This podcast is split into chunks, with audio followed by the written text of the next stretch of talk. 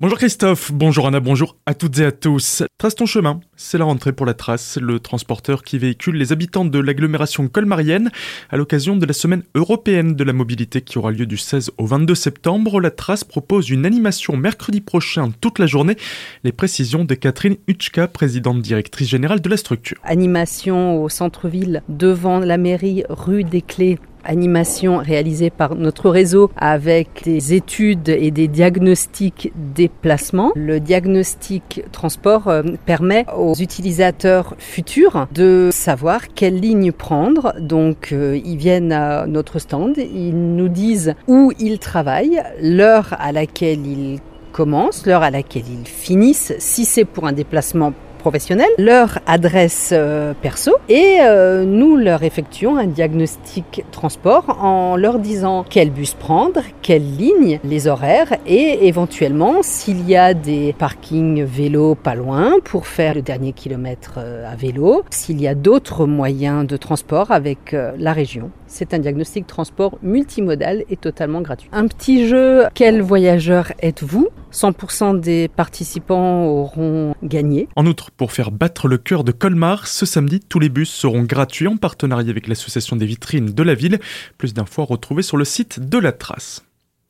Comment exploiter son patrimoine pour ne pas l'oublier? C'est la réflexion qu'ont en ce moment plusieurs élus d'Orbourvire à l'image d'Arthur Urban, adjoint en charge de la culture et du patrimoine. Il y a un patrimoine riche à Orbourvire. Il y a des patrimoines visibles et le patrimoine invisible. Le patrimoine visible, c'est bien évidemment des infrastructures comme le pont des Américains ou la synagogue, mais aussi l'église Saint-Michel de Vire. Là, il y a bien évidemment un travail qui est en cours euh, de réflexion. Sur le pont des Américains, il est certain que la valorisation historique devra se faire dans les prochains mois. Durant ce mandat, ça c'était une certitude, mais sur des projets comme celui de la synagogue, le devenir de la synagogue, c'est des projets à plus long terme parce que euh, malheureusement le patrimoine, la valorisation du patrimoine et de l'histoire, ça a un coût financier, ça nécessite aussi de l'huile de coude et beaucoup de temps, et en fait euh, tout ça il faut, faut se prendre le temps, faut se prendre le temps d'écouter et le temps aussi de poser sur la table, mais à un moment donné il faudra décider. La valorisation du pont des Américains aujourd'hui fermé car dangereux d'accès devrait donc être prochainement arrêté.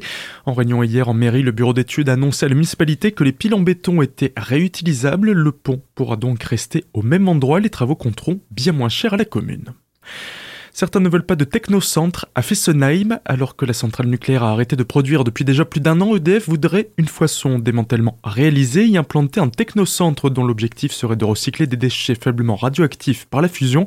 Plusieurs structures, dont la Fédération allemande pour l'environnement et la protection de la nature, le groupe antinucléaire de Fribourg ou encore côté alsacien, le comité pour la sauvegarde de Fessenheim et de la plaine du Rhin, contre ce projet ont ainsi présenté une pétition au Parlement fédéral allemand afin qu'une loi interdise le transport de déchets radioactifs ainsi que leur fonte. Pour l'heure, à peine 2000 personnes l'ayant signé, le Parlement ne l'étudiera pas. Pour ce faire, elle devra atteindre 50 000 signatures. Et puis à Célesta, une étude pour lutter contre l'électronisme, déclarer ses revenus créés sur l'entreprise, faire une demande de permis, autant de démarches administratives qui se font désormais majoritairement en ligne, mais une étude de l'INSEE révèle qu'une part importante de la population est exclue ou en difficulté avec les usages du numérique. Avec une accélération de la transition, beaucoup de personnes se retrouvent ainsi sur la touche au moment de faire une démarche sur son ordinateur. Afin de cerner les besoins en ce sens des Célestadiens, le CCS réalise une enquête, un questionnaire à retrouver sur le site de la ville de Célestat ou bien de manière physique aux accueils de la ville, en mairie Place d'Armes, du Hayden ainsi qu'au CCS. Tout de suite, le retour de la musique avec Christophe et Anna. Très belle journée à toutes et à tous sur Azure FM.